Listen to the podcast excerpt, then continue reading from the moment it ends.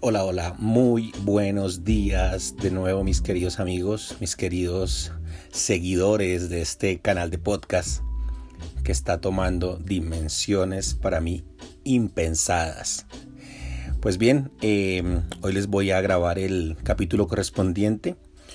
Em, flash, un poquitito rápido porque, bueno, el tiempo apremia. Sin embargo, es muy importante para mí dejar todos los días aquí este capítulo grabado, puesto que también se trata de generar un hábito, un hábito que nos ayude a ponernos información de valor diariamente en nuestro cerebro. Es decir, que todos los días o leamos algo o escuchemos algo que nos conecte con esa vibración de éxito, con esa vibración de, mm, de abundancia, con esa vibración que necesitamos los emprendedores muy poderosa cada día para poder sacar nuestros proyectos adelante. Así que esa es la intención de este, de este espacio, esa es la intención de este podcast. Em, y hoy pues entonces como, como hemos venido haciéndolo todos los días, eh, viene un nuevo canal. Quiero agradecer, antes de continuar, un nuevo canal, dije, un nuevo capítulo, quise decir. Quiero agradecer antes de continuar, especialmente a mi amiga ultravioleta, mi amiga, mi amiga Violeta Quintero, hasta allá, hasta Venezuela, la máster, la sensei, em, por su inspiración también, por su, por su eh, ¿cómo se llama esto? Por su mentoría, eh, por su amistad principalmente.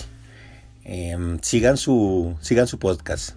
Ella está como el jardín de las dudas. Es un podcast de filosofía, es un podcast un poco más académico, pero con un estilo espectacular, con un estilo muy, muy venezolano, muy bonito.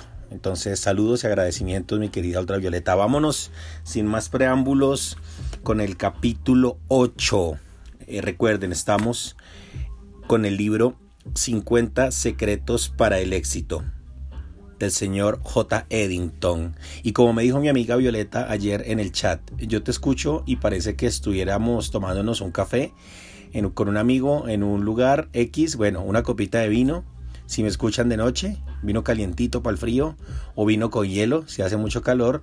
Y en la mañana, pues entonces un café súper espectacular. El mundo no podría ser mundo sin café. Capítulo número 8 de, el, de los 50 secretos para el éxito de J. Eddington. El secreto número 8, mis queridos amigos, es creer en uno mismo no es opcional. Creer en uno mismo no es opcional. Muchos creen en Dios pero no creen en sí mismos. Eso puede llevarlo a comenzar un ciclo de autosabotaje.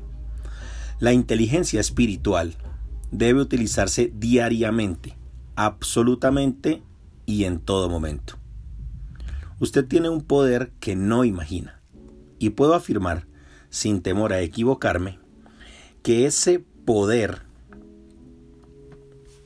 es responsable de la situación en la que usted está hoy, cualquiera que sea. Usted tiene un arma poderosa en las manos que es su fe. Ella puede conducirlo a una vida de éxito y confianza o a una vida de derrota y auto boicot. Pero ¿cómo? ¿La fe no debería ser algo positivo capaz de mover montañas? Sí, lo es pero es una fuerza poderosa que también puede utilizarse de forma negativa. Usted es un profeta de su propia vida y las profecías que hacemos sobre nosotros mismos son autorrealizables, es decir, las realizamos incluso sin darnos cuenta. Esto está comprobado. Esperar que pase algo que realmente termine pasando. Si usted cree que puede, usted puede. Pero si usted cree que no puede, difícilmente lo logrará. Lea lo anterior otra vez. Se los voy a repetir en las palabras de Henry Ford. Si usted cree que puede, está en lo cierto. Si cree que no puede, también. Todo depende de quién, de usted. Una profecía negativa autorrealizable o una barrera mental que lo hace fracasar, justamente por haber esperado fracasar. Convengamos, quien actúa así consigo mismo no necesita enemigos. Con todo ese poder en sus manos, puede decidir creer en usted mismo. Al principio puede parecer que se está engañando, pero en realidad está modificando sus modelos mentales a su favor.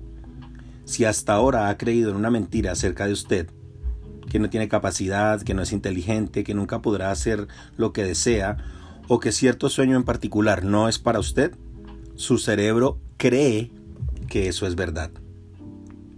Sin embargo, al reemplazar estas afirmaciones por otras nuevas, que creen en el futuro que usted espera, poco a poco esas nuevas afirmaciones se convertirán en la verdad que guiará su proceso. Haga de cuenta que es un abogado que necesita demostrar que su pensamiento negativo está equivocado. El pensamiento negativo acerca de usted mismo solo existe porque usted no razonó lo suficiente sobre el tema. Vamos, piense un poco más. Intente ver lo que usted es capaz de hacer. Cuando Dios llamó al profeta Jeremías y le dijo que hablaría con los jefes de su pueblo, y no era para decirle cosas buenas, por lo que debía ser muy valiente, Jeremías no creía en sí mismo. Él dijo, Ah, Señor Dios, he aquí, no se hablan porque soy muy joven. Jeremías 1.6 Observe la visión de Jeremías sobre sí mismo. Dios le dijo que sería un profeta, es decir, que tendría que hablarles a varias personas. Entonces, Jeremías miró sus condiciones, a lo que creía sobre, sobre sí mismo. Lo que vemos entonces en el sentimiento de Jeremías, porque si realmente hubiera razonado sobre eso habría pensado, espera un minuto, es Dios quien habló conmigo, lo voy a lograr. Pero nuestro sentimiento de inferioridad, nuestra baja autoestima, no nos deja pensar. Y vea la respuesta de Dios a Jeremías. Me dijo el Señor, no digas, soy muy joven, porque a todo lo que te envíe irás, y dirás lo que te mande.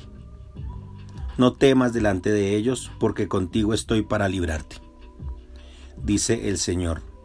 Jeremías 1, capítulo 7, versículo 7 al 8.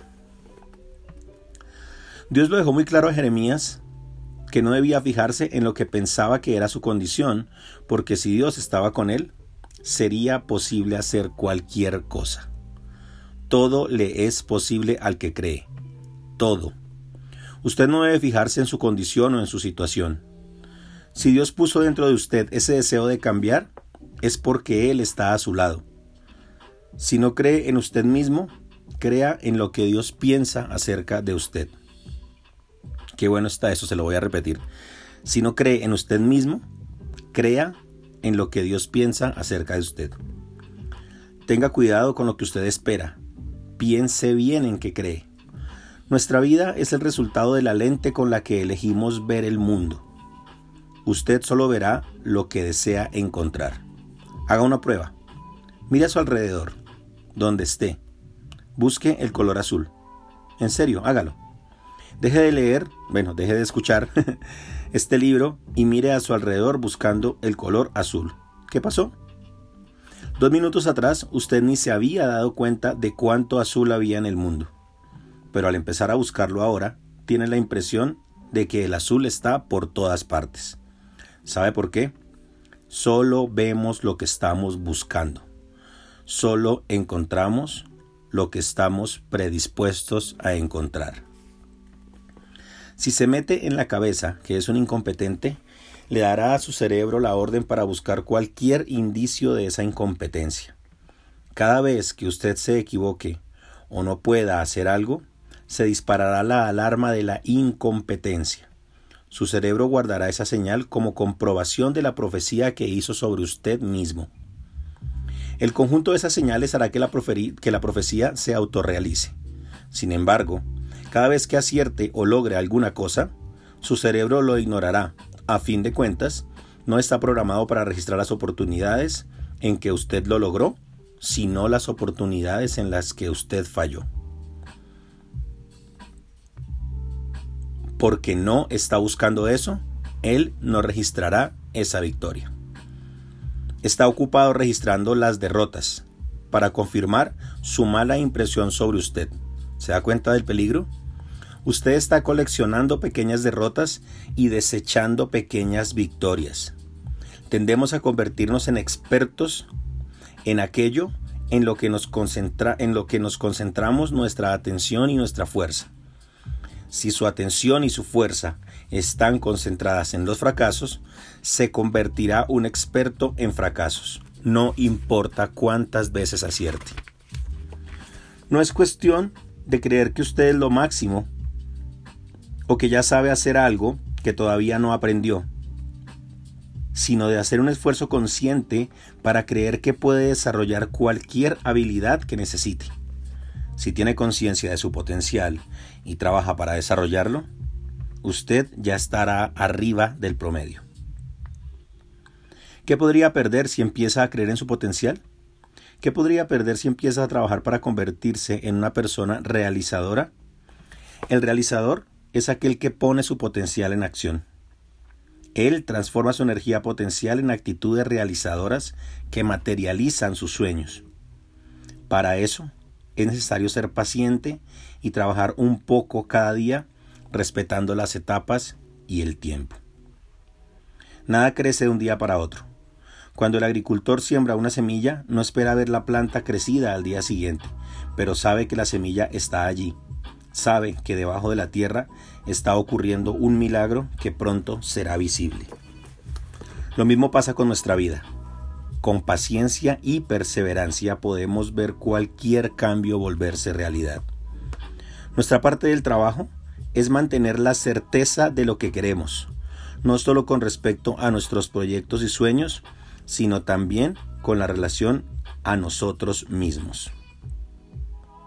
En el libro El pan nuestro para 365 días, el devocional del día 11 de julio habla sobre este pasaje de Jeremías y termina con una frase que me gustaría que usted recordase. Aquí se las dejo para terminar y muchísimas gracias por escucharme y muchísimas gracias por compartir. Si Dios cree en usted, ¿quién es usted para no creer en sí mismo? Bye bye.